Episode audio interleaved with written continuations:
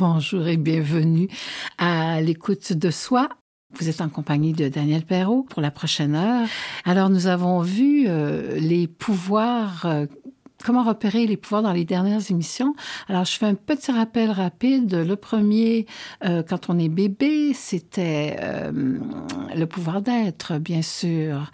Le pouvoir d'être avec ses tâches de développement que l'on repère plus tard et comme on peut corriger, comment on peut se repérer. On a tout vu ça dans les premières émissions, alors vous pouvez y retourner si vous avez manqué les premières. Le deuxième pouvoir, c'était le pouvoir d'être, euh, le pouvoir de faire, pardon. Et les tâches, c'était d'explorer notre univers. Le troisième, c'était de penser. Et nos tâches, c'est de s'affirmer. C'était la fameuse période du non.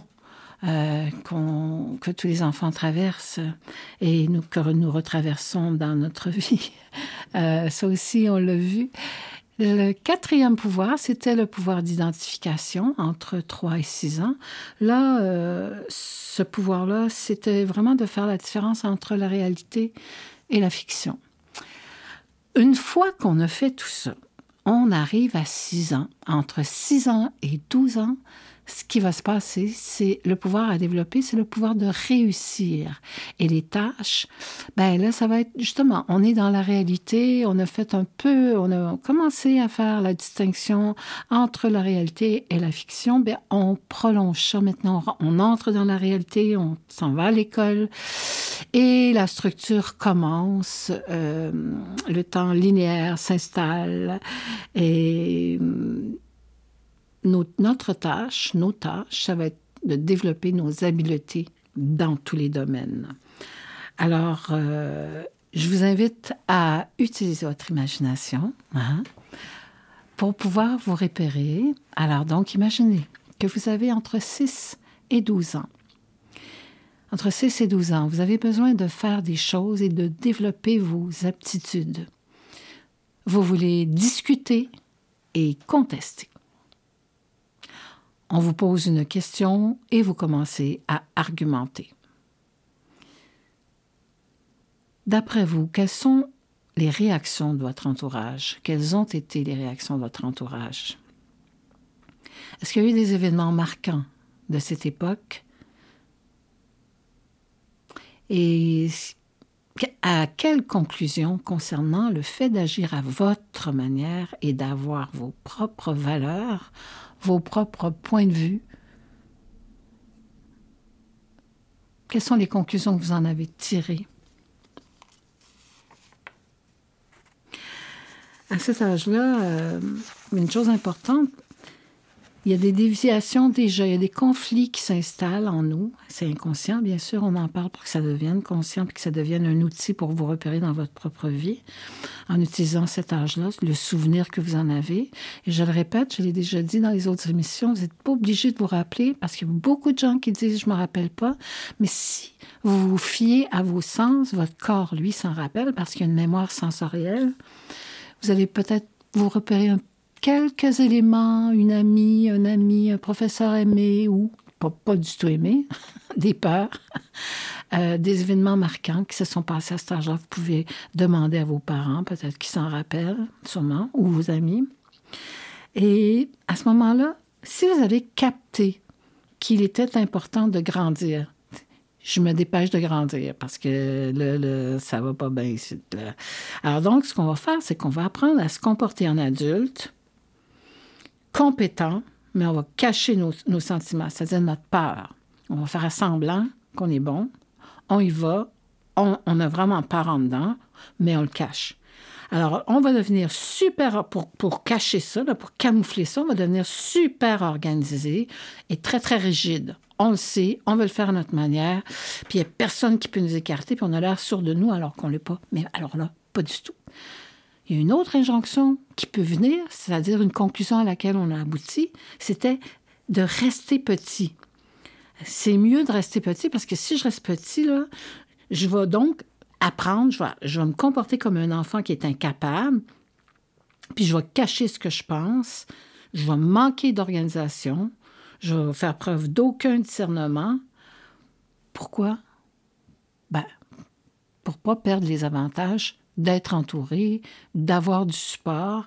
Et donc, c'est difficile dans ce temps-là de développer son habileté parce que, ben, si on a compris qu'on était petit, ben, on reste petit. Donc, euh, puis a pas d'avantage à devenir grand. Parce que devenir grand, c'est aussi devenir responsable. puis si on est bon là-dedans, ben, on risque de, nous demander tout le temps d'être bon. Alors voilà. Donc, les qui sont associées à cette étape-là, puis sont vraiment importantes, il faut les faire, c'est essayer de différentes façons de faire les choses. On veut les faire à notre manière. On nous montre une manière, si elle ne nous plaît pas, on va essayer de le faire d'une autre manière. Puis dans ce temps-là, qu'est-ce qui se passe? Ben, on se fait chicaner, on se fait rentrer dans le rang et on, on se sent jugé, donc on a de la peine, même si on est frondeur puis on ne veut pas le montrer. Ben, on, quand on, est brusqué, euh, je vous l'ai déjà dit, mais c'est vraiment important de s'en rappeler. On a un système de défense qui embarque puis qui nous empêche de, de, de, penser d'avoir accès à notre pensée, à notre cortex, celui qui pense.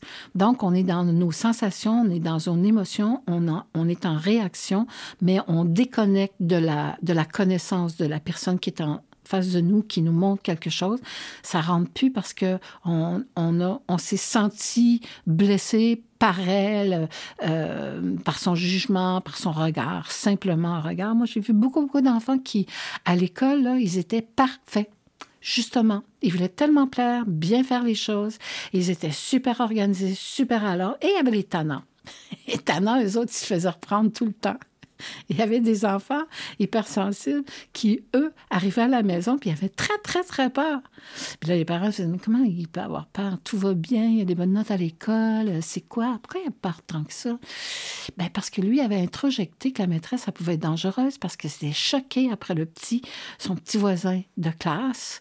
Et, qui, et là, et l'enfant se disait, si elle fait avec lui, elle peut le faire avec moi.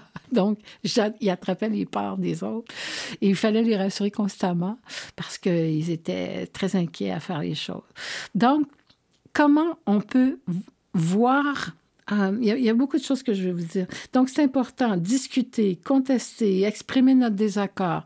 Si dans notre vie, quand on le fait, on se fait rabrouer, on ne développera pas ce pouvoir-là. On va le développer, mais à moitié, puis en cachette, puis d'une façon justement très désorganisé, pas, puis très mal. On va toujours être mal en dedans, mais on va devenir frondeur, on ne le montrera pas, mais, euh, mais on n'apprendra pas, c'est ça. Fait que, parce qu'on va être bon. C'est ça qu'on va comprendre. On dit on va être bon, là, tu on va faire les choses en cachette pour essayer d'être bon. Euh, parce que les, les, étapes de développement, les tâches, c'est aussi d'apprendre à socialiser, d'apprendre à développer euh, toutes nos habiletés dans tous les domaines, autrement dit, euh, social, émotionnel, physique, euh, les, les, les cours d'éducation physique, les, les jeux. On, on, veut être bon. On n'est pas bon dans tout, c'est ça. Il y a des gens qui sont bons dans, dans, dans, dans, des jeux physiques, qui sont très, très habiles physiquement, mais émotionnellement, lui, c'est pas fort. Puis il y en a d'autres qui sont très, très bons émotionnellement, mais physiquement, il, là, là, c'est loin d'être leur force. Donc, il y a toujours une occasion de se sentir petit ou de se sentir mal, de sentir... Et on va pas... On va donc réagir, on va donc à notre manière, bien sûr, selon notre tempérament. Alors, euh, donc, les symptômes, au niveau des idées, bien, si on se comporte comme pour obéir à quelqu'un qui vous dirait, bon, euh, pense pas, là, puis dis ce que je te fais, là. dis, fais, fais, fais, ce que je te dis, là. Agis, là. Oui, oui, oui, agis. OK. Avez-vous reconnu ça? Y a-t-il du monde qui vous ont dit ça plus, jeune? Pense pas. Aïe, aïe, aïe, c'est un stress intérieur. Euh, ne discute pas. Puis, euh, je veux pas t'entendre. Écoute. Alors, contester, refuser les méthodes d'autrui jusqu'à ce que nous trouvions la nôtre, c'est rarement acceptable socialement. Et pourtant, c'est une des tâches qui sont de cette époque-là apprendre une morale, des manières, des valeurs nouvelles. On ouvre, on ouvre notre esprit, commettre des erreurs pour découvrir comment les choses fonctionnent. C'est rare qu'on a le droit de commettre des erreurs. On on, on, veut pas commettre d'erreurs. Pourquoi? Parce qu'on veut pas se tromper. Qu'est-ce qui arrive si on se trompe? Alors, pouvoir de réussir, de développer notre habileté, ben, l'idée, c'est d'expérimenter jusqu'à ce qu'on devienne bon. Le problème, c'est que on a peur d'expérimenter parce qu'on veut être bon avant de commencer. C'est pas mal ça pour pas, mal de monde. Euh, on a peur d'être jugé. c'est toujours la, même chose, c'est toujours la même peur qui revient, c'est la peur d'être jugé. Alors, on va aller écouter Papa Outé de Stromae et on revient avec euh, des histoires pour illustrer cette étape-là pour qu'on la reconnaisse mieux.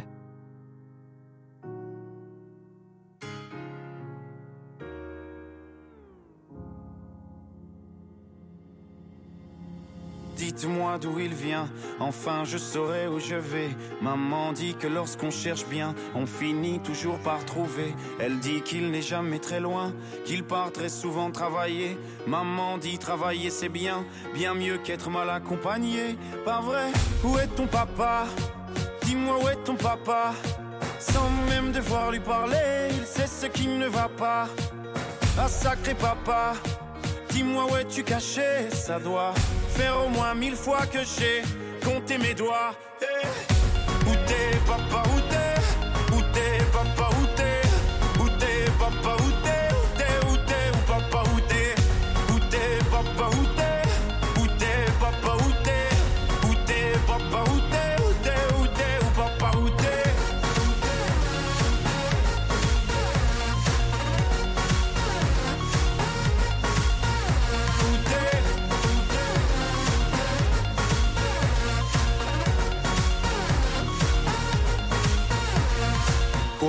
Qu'on y croit ou pas, y aura bien un jour où on n'y croira plus. Un jour ou l'autre, on sera tous papa et d'un jour à l'autre, on aura disparu. Serons-nous détestables? Serons-nous admirables? Des géniteurs ou des génies? Dites-nous qui donne naissance aux irresponsables Hein? Dites-nous qui. Tiens, tout le monde sait comment on fait des bébés Mais personne sait comment on fait des papas. Monsieur, je sais tout, on aurait hérité, c'est ça. Faut le sucer de son pouce ou quoi?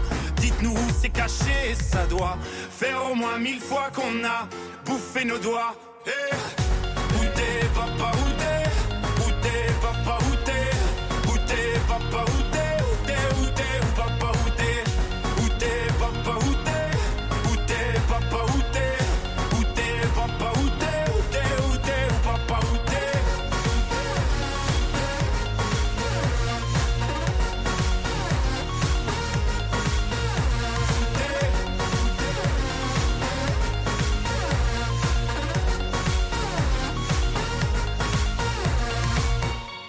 papa Dis-moi où est ton papa Sans même devoir lui parler, il sait ce qui ne va pas. Ah sacré papa, dis-moi où es-tu caché? Ça doit faire au moins mille fois que j'ai compté mes doigts. Eh, où est ton papa? Dis-moi où est ton papa Sans même devoir lui parler, il sait ce qui ne va pas. Ah sacré papa, dis-moi où es-tu caché? Ça doit faire au moins mille fois que j'ai compté mes doigts. Et où t'es, papa, où t'es? Où t'es, papa, où t'es? Où t'es, papa, Où t'es,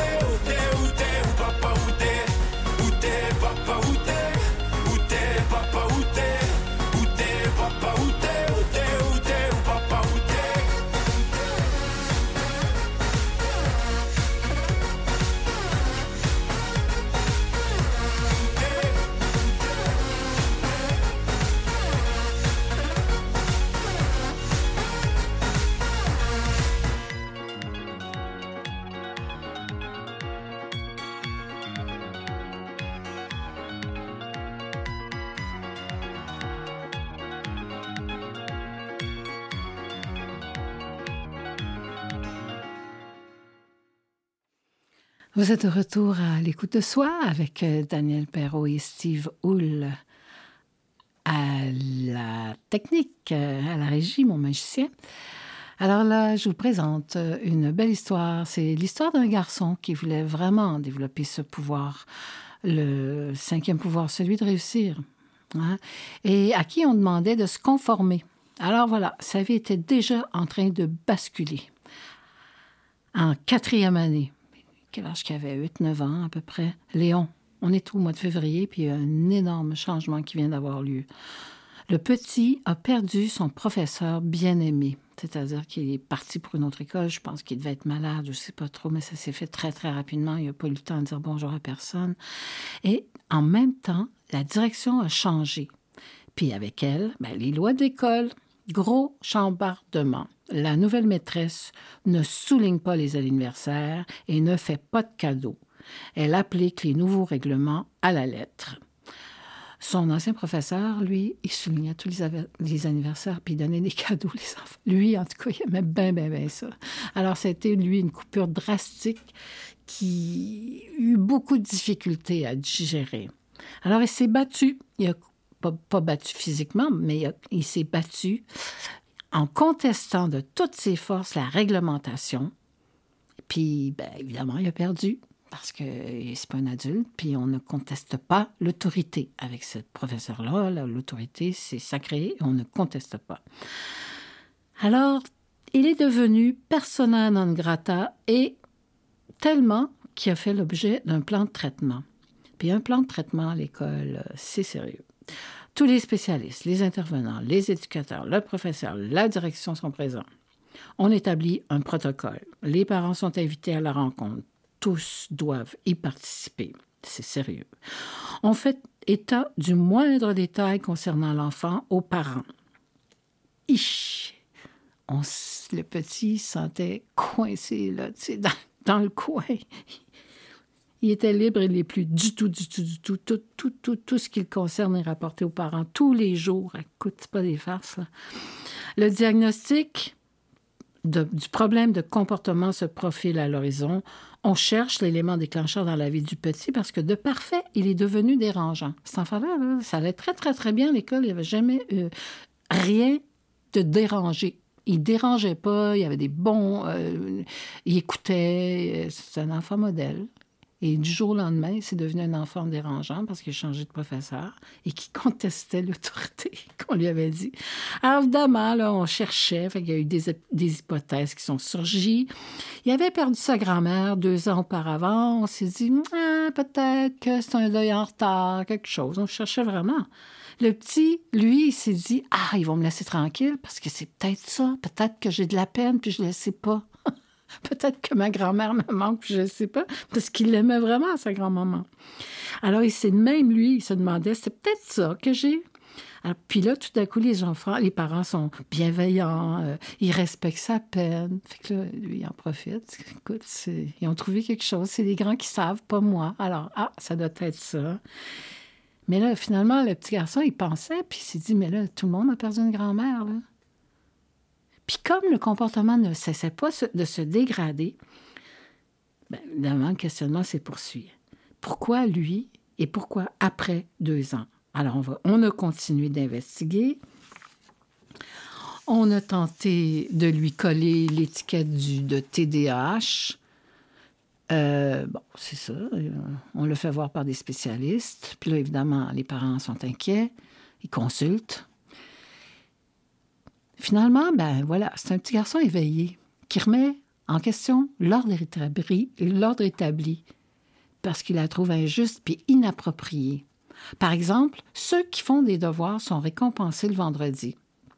Des, des devoirs. Ceux qui font des efforts sont récompensés le vendredi. Si le professeur n'est pas là le vendredi, ben tant pis, on remet la récompense le vendredi suivant puis on risque également de la perdre si, entre-temps, on a eu une attitude inconvenante. Alors lui, là, il est vraiment choqué. Puis lui, il se dit, ben mais si on est déjà bon puis qu'on n'a pas besoin de s'améliorer, on n'aura pas de récompense, mais c'est pas juste. Vraiment, il conteste l'octroi des privilèges, puis il a raison. Puis parce que pour lui, ça n'en est pas, là, puis c'est totalement injuste. Alors, euh, moi, je discute avec lui, puis je trouve que son comportement, son raisonnement est plutôt juste. Mais il n'a pas le droit de, les discuter puisque ses réflexions incitent à la, à rébellion. Alors, évidemment, il devient un enfant problème. Puis pour lui, là, sa révolte est vraiment légitime. Parce que dans sa logique, depuis que le professeur et la direction ont changé, les garçons n'ont plus le droit de se tirer des balles de neige puis de se chamailler dans la cour d'école. Parce que ce comportement-là, tout d'un coup, là, en deux semaines, est devenu violent. Puis ils doivent sans cesse se justifier. Puis ils n'ont plus le droit de grimper sur la montagne de neige puis de glisser parce qu'ils peuvent se blesser. Ça fait que tout est rendu dangereux. Puis la surveillante qui fait son boulot, ben le petit a toujours l'impression qu'elle est sur son dos. Puis il se dit, mais, je fais juste tirer les balles de neige avec mon pied. Puis elle me chicane tout le temps. Puis elle, le trouve indiscipliné, elle, le trouve frondeur. Alors lui, il s'en cernait de toutes parts. Puis il adopte malgré lui, l'habit qu'on lui fait porter avec toutes les conséquences que cela occasionne. Alors, c'est un petit garçon qui se bat pour ses idées. S'il réussit à accomplir cette tâche, il va en bénéficier toute sa vie. Si on, entend, si on tente de l'en, empêcher, son, son avenir est légèrement compromis. Alors donc, l'écouter afin qu'il aille au bout de son raisonnement, évidemment, ça l'apaise énormément. Ensuite, ben, il faut lui montrer comment tricoter avec l'ordre établi. Il va passer vraiment beaucoup de temps dans des institutions qui auront chacune leur propre loi. Alors, il ne peut pas passer sa vie à se battre contre des raisonnements qui ne lui conviennent pas. Mais c'est un enfant qui aime réfléchir. Alors, mettre à profit ce trait de caractère en explorant avec lui les méandres de sa pensée, qui vont l'amener à trouver des solutions qui vont lui permettre de mieux appréhender son environnement afin de l'amener à reprendre sa place au sein de sa communauté scolaire. Solliciter la participation de ses parents, puis même de ses frères et sœurs à travers ce processus-là. L'enfant va se sentir écouté, il va se sentir validé, il n'est pas fou, puis il a le droit d'avoir sa propre pensée. Puis il en fait, il a totalement raison. Alors donc, euh, en conviant chaque membre de la famille à participer au processus, ça a créé une nouvelle complicité, puis la loyauté s'est réinstallée. Alors la confiance, les ressources de chacun ont permis à cet enfant-là de trouver des solutions sans changer, de, de se conformer, même s'il trouvait que ça n'avait pas d'allure, mais il pouvait pas changer. Alors, au lieu de combattre tout le temps, on lui a dit, mais tu as parfaitement raison, mon garçon.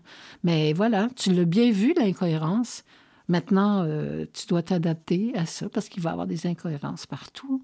Ça fait que toi, ta job, c'est d'être bon à l'école. Bon, ben, continue, tu sais.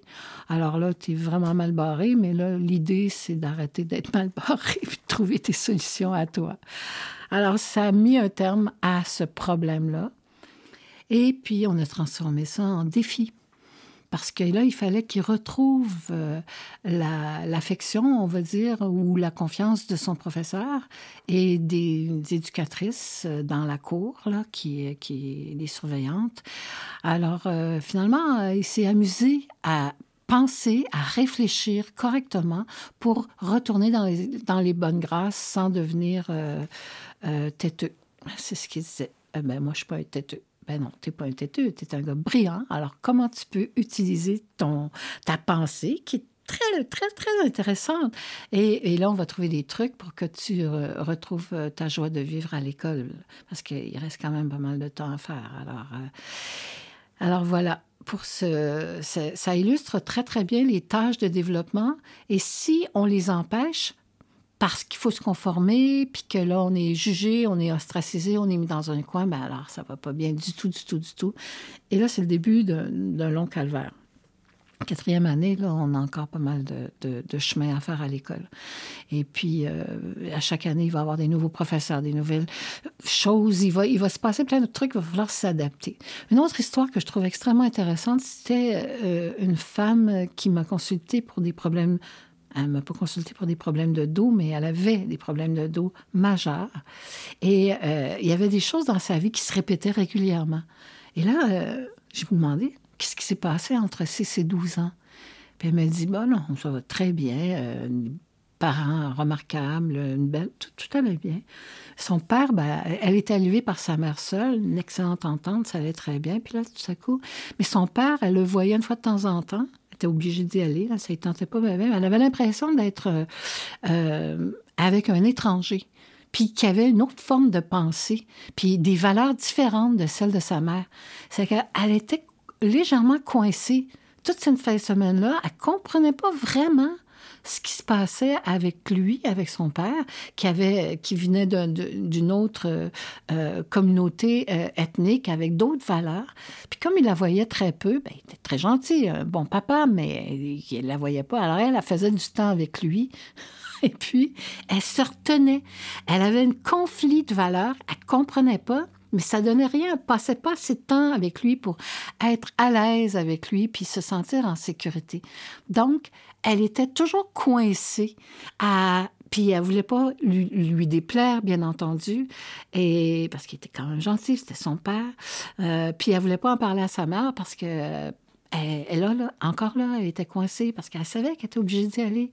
Fait qu'elle était obligée de faire quelque chose qu'elle voulait pas et elle se conformait, puis ça crée un conflit. Puis à chaque fois qu'elle était dans la même situation dans sa vie après, euh, plus tard, et qu'elle retrouvait ce conflit de valeurs-là en deux valeurs différentes, à coincer.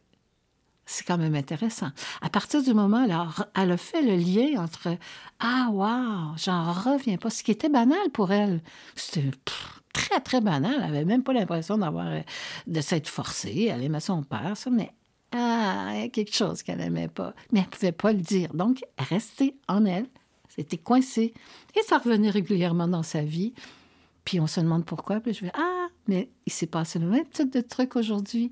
Hier, la semaine passée, il y a quatre ans, quand tu as eu mal dans le dos, qu'est-ce qui s'était passé? Ah, ben. Et tout ça s'est mis en place et son mal de dos a, ben, disparu. Voilà.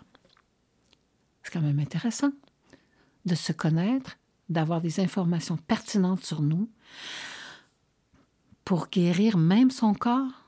Oui, parce que tout passe par le corps. Quand on a un conflit, quand on est stressé, c'est notre corps qui l'est d'abord. Mais si on est obligé de rester coincé euh, toute une journée avec des êtres avec lesquels on n'est pas en sécurité ou on se sent mal, ben on va endurer. S'il y a des gens qui ont eu, par exemple, des, des traumatismes, euh, à cet âge-là, entre 6 et 12 ans, on grandit beaucoup, la colonne s'étire en général beaucoup. Alors plus tard, on va retrouver des problèmes de dos. Pourquoi? On n'a pas de temps forcé, on n'a pas si. parfois, c'est au niveau des valeurs, au niveau des idées. Et puis, euh, ce mal-là, c'est notre corps qui, qui nous, qui nous l'enseigne, qui nous dit Ouch! J'ai mal. Qu'est-ce que j'ai mal? T'as mal forcé, tu t'es tourné. Oui, bien sûr, il y a des trucs mécaniques mais aussi des trucs psychiques qu'on a inscrits dans notre corps qui se réveillent, qui se révèlent. Et c'est très intéressant de faire le lien pour faire d'accord, maintenant je sais. On va aller à la pause et on revient avec les prochains stades de développement à l'adolescence, bien sûr.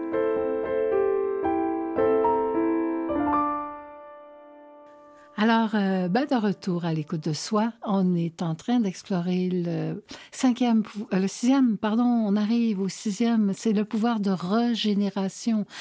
Alors, de 13 à 18 ans, euh, notre corps, qu'est-ce qui se passe entre 13 et 18 ans? Ben là, on devient des ados. Alors on change, on est entre l'enfance et l'adolescence. Notre corps produit des hormones sexuelles qui transforment littéralement notre psyché. Nous pouvons nous reproduire, d'où le nom de ce pouvoir. Nous sommes envahis par de nouvelles pensées sur lesquelles nous n'avons aucun contrôle. Quand la libido apparaît, nous retraversons à la vitesse grand V les cinq premières étapes que nous venons de franchir on se demande qui nous sommes, ce que l'on fera dans la vie, avec qui, ce qui nous plaît ou non. Euh, on choisit des nouveaux modèles, ceux d'avant ne nous conviennent plus. On change de cercle d'amis. Euh, on se rebelle contre nos parents. On prend position sur tout. On veut faire des nouvelles expériences. On conteste l'autorité. Puis on veut faire les choses à notre manière. On a besoin d'autonomie. Alors, on est encore petit, puis pas encore assez grand. C'est ce qu'on appelle se trouver entre deux chaises. C'est un état assez inconfortable pour la plupart d'entre nous. Alors, on s'y retrouve plus tard quand on a acquis de nouvelles compétences, quand on est sur le point de quitter un travail, un foyer, une relation, un groupe social, une organisation, une ville même, quand des changements interviennent dans notre sexualité, la ménopause, l'andropause, alors les symptômes associés à cette étape-là, souvent on succombe à des accès de dépendance avec euh, des envies d'explorer et d'être à part. On s'intéresse à la sexualité, aux individus qu'on considère comme des êtres sexuels. On éprouve de la gêne, des douleurs, des picotements dans les organes sexuels. On souffre d'acné ou d'autres éruptions cutanées. Le corps subit des changements brusques, en particulier des fluctuations rapides des taux hormonaux puis des niveaux d'énergie. On ressent le besoin d'unifier sa personnalité qui est morcelée. On veut créer son propre système de soutien indépendant en tant que personne dotée d'une sexualité, puis établir des relations sociales différentes euh, de quand on était petit. Nos amis de quand on était petit sont moins intéressants. On change vraiment de groupe, de groupe d'amis. Euh, donc, je vous invite à, vous rappeler quand vous étiez adolescent, euh, que vous découvriez le monde des impulsions puis des désirs sexuels. Alors, vous avez ça entre 13 et 18 ans. Vous êtes assez grand pour être à peu près indépendant, mais vous n'êtes pas encore un adulte. Vous avez encore des besoins de soutien et de protection. Vous vous sentez affamé d'amour, d'affection, de contact avec vos parents. C'est quoi la réaction de votre mère? celle de votre père. Est-ce qu'il y a des événements marquants pendant cette période? Et quelles sont les conclusions auxquelles vous arrivez concernant le fait de devenir sexuel et responsable? Est-ce que c'est bien accueilli ça chez vous ou pas du tout? Est-ce que vos parents ont peur de l'être que vous êtes en train de devenir? Des libertés que vous prenez? Et vous revenez, je l'ai dit tantôt, on, refait à la vitesse grand V toutes les étapes de développement. Alors à cet âge-là, on ne sait plus qui on est, on se le demande. La première étape, c'est ça, être. La deuxième, on fait n'importe quoi. on explore. On veut tout savoir. On va, partout. On veut vraiment explorer avec nos sens. Euh, puis ça, c'est pas toujours. On ne dit pas tout à nos parents à cet âge-là, crois-moi. D'ailleurs, on entre dans une période où une des tâches, c'est vraiment de développer l'intimité. Alors, on va avoir un meilleur ami, une meilleure amie. Euh, et, mais on ne dit pas tout à nos parents pour la plupart. Il y en a qui disent encore à leurs parents, probablement qu'ils ont des parents très ouverts. Mais euh, moi, je me rappelle que mon fils, un peu plus tard, il s'était choqué après moi parce qu'il m'avait dit qu'il n'avait pas pu se révolter. Tu sais, il aurait voulu, là, tu sais, mais non, mais non, il y avait une mère trop ouverte. C'est fatigant, ça. Alors, c'est pas mieux, tu comprends? C'est des tâches de développement. Alors, voilà. Si tu peux pas accomplir tes tâches, tu peux pas... Euh, euh, remarque, quand même, il y, avait, il, y avait des, il y avait des règlements, parce qu'à cet âge-là, ils sont, les adolescents ont vraiment besoin de tuteurs parce qu'ils sont tellement puissants dans leur énergie qu'ils peuvent vraiment faire n'importe quoi, d'autant que le cortex des, des, des garçons adolescents, ça, ça, ça, leur prend bien du temps avant que, que tout soit en place, c'est-à-dire que les morceaux qui, qui euh, les filaments qui se promènent entre euh, la, matière euh, grise et la matière blanche est en, est en déficit. Alors, c'est vrai que les garçons sont plus impulsifs que les filles à cet âge-là parce que le cortex des filles se développe plus rapidement. Alors, on dit qu'ils sont plus matures. C'est vrai, c'est pas faux. au niveau vraiment physiologique, c'est un fait. Donc, oui, effectivement, à cet âge-là, les enfants, les ados ont besoin de tuteurs. Puis ça, ça veut dire des limites, qu'on leur met des limites. Euh, les limites, ça, ça veut dire tu rentres à minuit. Et là, évidemment, il va y avoir une contestation, mais tant mieux parce que c'est ça, la job. Fait que c'est difficile comme parent parce que tu passes un bout de temps euh, pour, pour les, les, les, les mères. C'est difficile pour les mères parce que les filles, euh, ils les tassent, ils savent plus rien, puis c'est plus leur ami, puis ils veulent vraiment s'affranchir.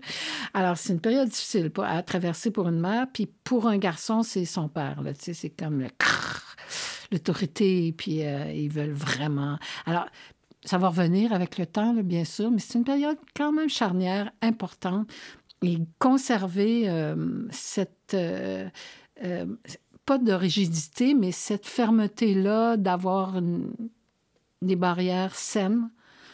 C'est-à-dire que l'enfant qui grandit, il va il va probablement développer euh, plus une conscience de lui. Euh, et probablement qu'il va faire comme quelles sont les conséquences? C'est les parents qui, Les jeunes, ils veulent pas les voir, les conséquences, ils veulent faire l'action. Alors, ces parents qui deviennent des tuteurs, qui disent non, pourquoi non, etc. Donc, euh, voilà.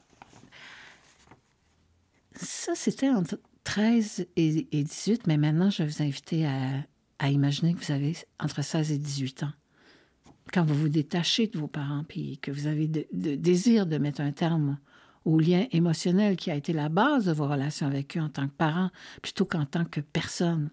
Vous avez votre propre point de vue sur le monde et ce point de vue-là, c'est pas du tout celui de vos parents.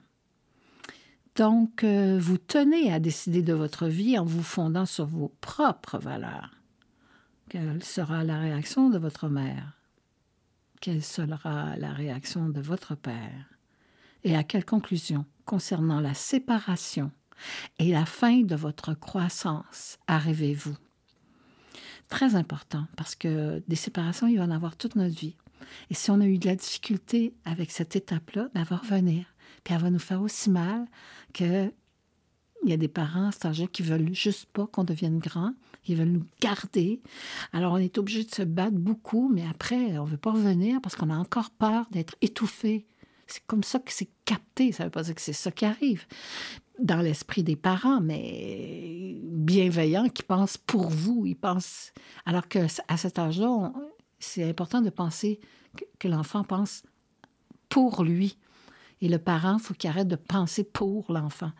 C'est très délicat. C'est un, un, un jeu très, très charnière. C'est une époque charnière importante où les tâches sont d'intégrer notre sexualité puis les besoins qui caractérisent les autres étapes, de dépasser la relation qu'on a avec nos parents, ou avec d'autres adultes qui nous servent de soutien. C'est très important de temps en temps, les mononcles, les matantes, là, les oncles, les tantes, les tatas, euh, qui n'ont pas d'enfants, par exemple, ce sont des personnes ressources formidables parce que justement, ils n'incarnent pas l'autorité, mais ils les aiment, ils les connaissent depuis qu'ils sont petits.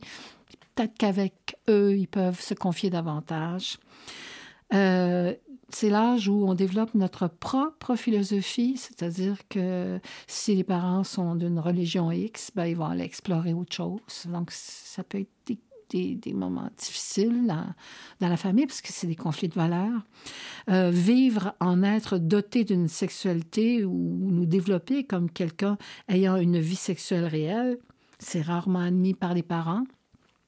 Euh, on en rit, c'est drôle, mais c'est ça, c'est une étape où on a encore besoin des grands autour de nous, mais on veut pas vraiment se confier à eux, puis on est en train de vivre des choses extrêmement importantes au niveau de l'intimité qu'on commence à développer avec euh, notre chum, notre blonde, nos amis, en tout cas. Et euh, voilà, donc retraverser toutes ces étapes antérieures-là qui ont peut-être été mal... C'est là qu'on le voit d'ailleurs, on se dit, tiens, tiens, tiens, c'est vraiment difficile pour cette euh, ce jeune-là ou cette jeune-là. Alors, peut-être qu'on pourrait retourner pour dire, ah oui, cette étape-là a été difficile. Parce que faire notre place parmi les adultes, ben, c'est ça. Si on développe tous ces pouvoirs-là, ben, on va y arriver beaucoup plus facilement. Alors donc, on va s'en aller à la pause avec euh, Lisa Leblanc. Euh, Ma vie, c'est de la marde.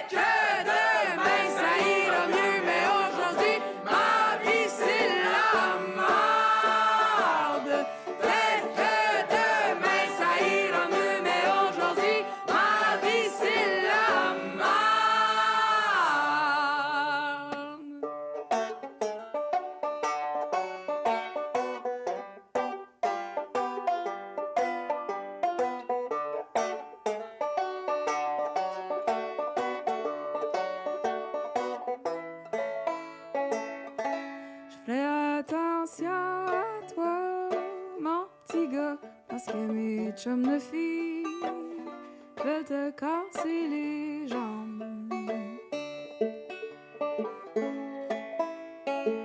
Je ferai attention à toi, mon petit parce que mes chums de filles veulent te casser les jambes. J'ai l'air d'une grosse rabineuse assise toute seule au en toute la soirée à ceux qui ont le malheur de m'écouter.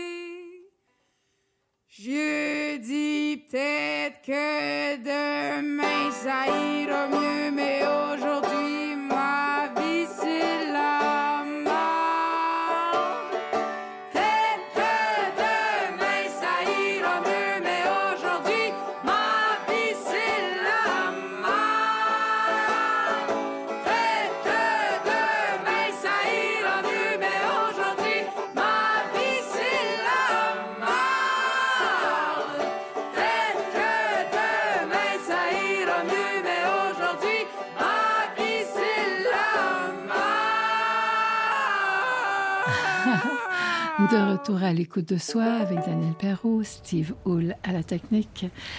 Euh, ben voilà, pour pas que la vie soit. De temps en temps, c'est sûr que ça arrive que la vie c'est de la merde. Ça fait même du bien de le dire. Ouf, on relaxe. Mais on peut faire autrement.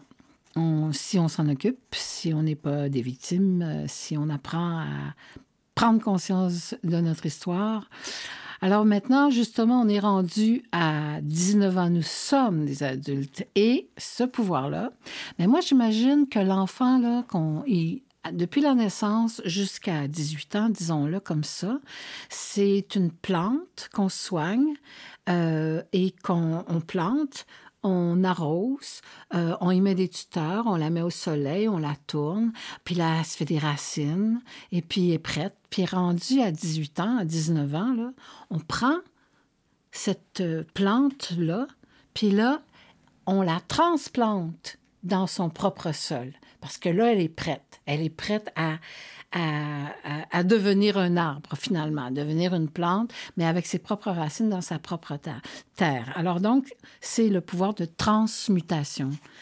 Euh, nous sommes prêts à transplanter l'arbre qui a été élevé dans la pépinière. Il est prêt à trouver, à choisir le sol où il se reproduira, comment et avec qui il va se déployer. C'est la période privilégiée de l'actualisation de notre plein potentiel. Rappelez-vous où, avec qui et ce que vous faisiez à cette époque? Étiez-vous à l'école, à l'université? Euh, Est-ce que vous étiez en train de travailler? Euh, Est-ce que ça plaît à vos parents ce que vous faites? C'est quoi les réactions de vos parents quand vous aviez cet âge-là? Celles de vos proches, est-ce qu'ils sont découragés parce que par les choix que vous avez faits? Est-ce que vous êtes critiqué? Comment vous vous sentez? Est-ce que vous imitez euh, vos parents? Est-ce que vous entrez dans leur chemin ou vous prenez votre chemin? Comment vous vous sentez à, à cet âge-là? Est-ce que vous suivez votre parcours ou celui de ceux qui vous ont élevé? À quelle conclusion vous arrivez concernant les décisions que vous prenez? Pensez-y. Parce que juste de se rappeler ça, il va probablement y avoir des malaises ou des, même des, des critiques ou des griefs. euh, puis quand on a des griefs, ben, généralement, c'est parce qu'on n'est pas content puis qu'on accuse quelqu'un de ne pas nous avoir donné. Mais là, là, à cet âge-là, c'est là la conscience qu'elle entre en jeu pour dire je l'ai peut-être pas eu. Maintenant, je vais le créer. Je vais me le donner. Donc, je vais voir moi-même à mon histoire pour créer. Alors, mes parents sont pas d'accord, d'accord. Euh, c'est valable parce qu'à cet âge on a encore besoin d'encouragement. Euh, alors donc, moi, je propose de vous donner cet encouragement-là vous-même, ou si vous êtes euh, à l'écoute et que vous êtes des parents, ben, ce serait peut-être intéressant que vous le donniez à votre enfant. c'est OK d'être à ce stade, de devenir curieux, ça, c'est des signaux qui nous disent on est, on, est, on est distrait, on est assoiffé de diversité, on a besoin de mettre en place des frontières, de fixer des limites, euh, d'explorer qui nous sommes, puisque nous pouvons faire, apprendre comment faire, discuter, modifier les priorités, euh, les valeurs, avoir une vie sexuelle. Est-ce qu'on en a? Une? On n'en a pas. Est-ce qu'on aimerait en avoir une, mais pour qu'on n'a pas, ce serait intéressant juste de regarder. Euh, est-ce qu'on est capable de dire non? Est-ce qu'on est capable de mettre des limites? Ou bien on suit tout le temps le courant puis on ne prend pas vraiment sa place? Si c'est ça, ça veut dire qu'il faut retourner en arrière pour dire quel, quel, ah, cet âge-là, ben non, j'ai toujours dû suivre. Ou c'est le feeling que j'avais, c'était mieux de suivre. Je faisais ça. Mais il y a un malaise qui s'est installé. Alors là, si on a un malaise, c'est une occasion de le de l'observer pour dire qu'est-ce que moi, là, je peux faire pour justement agrandir ce pouvoir-là qui est encore en moi, qui veut pousser, mais qui est comme un peu paralysé. Puis, évidemment, on est toujours en train de se dire que c'est la faute de quelqu'un. Mais en fait, l'idée, c'est de reprendre notre responsabilité à ce moment-là, puis de dire, ben OK, OK, là. Puis il jamais, jamais trop tard. Hein? C'est ça qui est extraordinaire. Quand on fait ce cheminement-là, on peut le faire à 60 ans, à 50 ans, à 40 ans. Euh, tant mieux pour les jeunes qui peuvent le faire à 20 ans. Mon Dieu, j'ai trouvé chanceux parce qu'à cet âge-là, on est encore souvent pas tout à fait conscient. On est dans l'histoire. Tu sais. C'est pour ça que moi, je, vois toujours notre histoire, notre vie comme une histoire parce qu'on a du pouvoir pour la changer. On est, c'est pas. Euh, c'est pas fini. C'est pas, on a eu les parents qu'on a eus, on a eu les expériences qu'on a eues, mais qu'est-ce qu'on fait avec ces expériences-là? Ça, c'est notre pouvoir. Puis d'aller rechercher dans, dans, les, anciens stades, là, où ça a été manquant, ben, c'est quand même extraordinaire de pouvoir se l'offrir et de devenir autonome. Moi, c'est pour ça que je fais ces, émissions-là. -là, c'est pour permettre aux gens de se repérer par rapport à leur propre histoire, pour se dire, ah, tiens, ça, c'était un manque. Qu'est-ce que je peux faire aujourd'hui euh, pour combler ça? Il n'est jamais trop tard. C'est ça qui est extraordinaire. Tu sais, il y a des gens là, qui commencent à peine à 60 ans, 70 ans. Quoi, ils auraient pu le faire avant, ils n'ont pas fait ça avant. Pourquoi? Parce qu'ils ne pouvaient pas, parce qu'il y avait d'autres obligations, parce que je ne sais pas. Plein de raisons. Puis là, ils peuvent le faire. Puis, des fois, on voit des gens, qui ont un talent inouï. Ils peuvent l'exploiter là. Quel bonheur. En fait, l'important, c'est d'exploiter nos, talents. Il faut les reconnaître d'abord. Donc, les tâches associées à cette étape-là, c'est actualiser, réviser et réaliser notre plan de vie. Pas dire qu'on va le faire à 19 ans, là, mais ce sont les tâches de cette époque-là qu'on peut refaire n'importe quand. Travailler sur nos propres étapes de croissance, comme établir, maintenir des relations dont nous avons besoin pour notre soutien, on a toujours besoin de soutien, hein, à n'importe quel âge. Si on a conclu quand on était petit qu'on était tout seul puis qu'on n'avait pas le soutien, ben on sera va la misère à le demander. Mais c'est quand même euh, sain, c'est extrêmement sain en fait d'apprendre à demander, d'avoir de l'aide. C'est très bien. Sauf pour les gens qui ont tout le temps besoin d'aide. Mais eux autres, il faut qu'ils s'en rendent compte pour dire ah, peut-être faudrait que je développe mon autonomie et que j'arrête d'avoir peur de faire les choses par moi-même, avoir peur de me tromper, avoir peur d'être jugé et de le voir pour le dire Hé, Gaïa, je comprends pourquoi j'ai eu peur d'être jugé parce que je l'ai été solidement.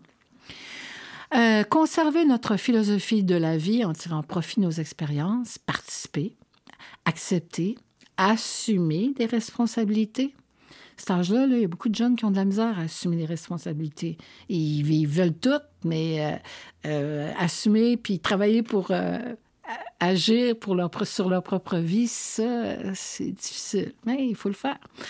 Revendiquer de nouveaux rôles au, cours des différentes étapes, pouvoir être un enfant à un moment donné, parent à un autre, se retrouver tantôt étudiant, tantôt professeur.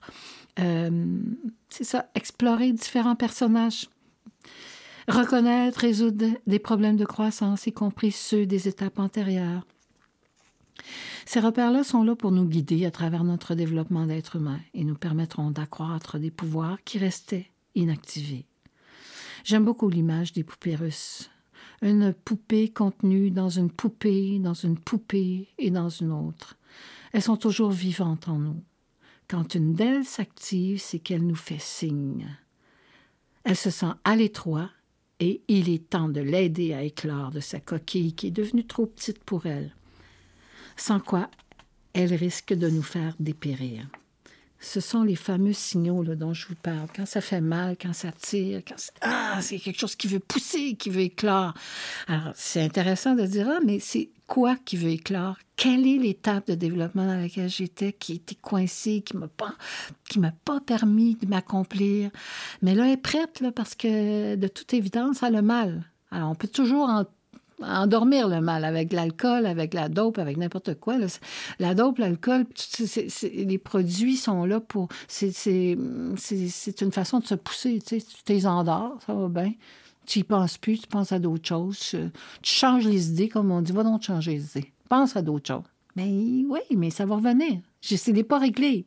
Donc, si c'est pas réglé, ben oui, vous pouvez bien aller passer, euh, euh, aller voir un film puis vous occuper à autre chose. Mais tu sais, la, la pandémie, c'est ça que ça a fait. Ça a mis en lumière des choses qui qu'on voyait pas avant parce qu'on était occupé, qu'on faisait d'autres choses puis qu'on courait, on courait tout le temps. Et moi, j'ai vu du monde, là, le nombre de gens stressés que j'ai vu dans mon bureau, vous n'avez pas idée, des parents qui en, pe- qui en peuvent plus, qui veulent démissionner, qui finalement, ils font des burn-out pour avoir du temps pour eux autres, pour avoir des bonnes raisons de, rien faire, de, de, se reposer. Il faut qu'ils soient malades. Hein? Aujourd'hui, il faut être malade hein, pour se donner ces droits-là. Sinon, euh, euh, des gens qui veulent tellement bien faire. Ils sont tout le temps dans le faire. Ils sont jamais dans l'être. Jamais dans l'être. Alors, puis c'est important. C'est une des étapes majeures de notre développement. Alors, c'est bien de la revisiter. Alors, parce que le fait de reconnaître ces signaux et d'y répondre, ça va nous le permettre. Nous pouvons à loisir nous y retrouver en imagination, en regardant des photos, des vidéos de nous à cet âge, ces, ces différents âges-là, et agir. Parce que quand on voit une photo, on dit Oh mon Dieu, que j'étais triste. Moi, ah, que j'étais pas bien à ce moment-là. Ah, c'est des souvenirs. Laissez-les remonter. N'ayez pas peur de ces souvenirs-là. Ils vous habitent. C'est super important. Milton Erickson, c'est le père de l'hypnose ericksonienne. C'est un psychiatre, psychologue, un homme que j'ai que j'aime vraiment beaucoup, euh, qui a dit un jour que si un être humain avait connu, ne serait-ce qu'une fois dans sa vie, même si ce n'est que quelques minutes, les tendres bras de quelqu'un qu'il est vraiment aimé, il parlait d'un bébé ou d'un tout petit enfant, la mémoire de son corps l'avait à coup sûr emmagasiné dans ses cellules. Il pouvait, de ce fait, y retourner à loisir pour se baigner dans cet état de béatitude et jouer avec le temps, en l'occurrence transformer ces minutes en heures et en jours entiers pour s'en imprégner jusqu'à combler ce vide criant, sa solitude ou son mal-être. Je vous invite à mon tour à en faire l'expérience. L'imagination, on s'en sert pas assez. L'imagination pour construire, on s'en sert à- énormément pour avoir peur. On est extraordinaire pour construire des scénarios de peur. on est vraiment bon.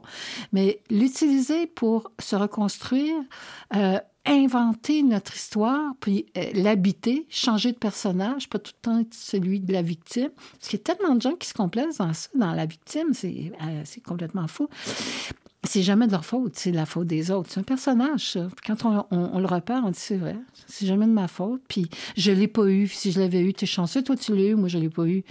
Mais imaginez que vous l'avez eu, ça se peut pas, vous seriez pas vivant si vous aviez pas eu les tendres bras de quelqu'un quelques secondes, un regard aimant. Étire-le.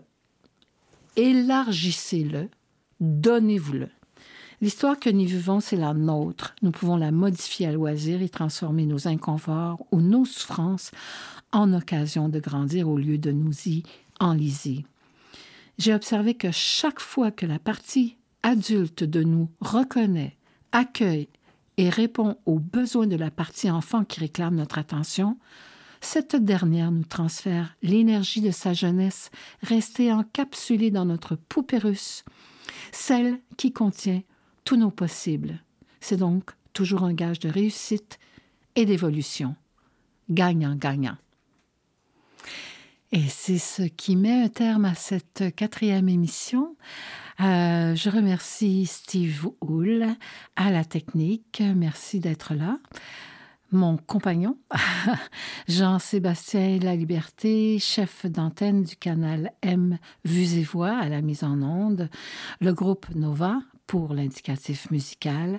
Alors c'est Daniel Perrault qui vous incite à faire de votre vie une occasion d'apprendre et de grandir pour votre bien-être et celui de l'humanité.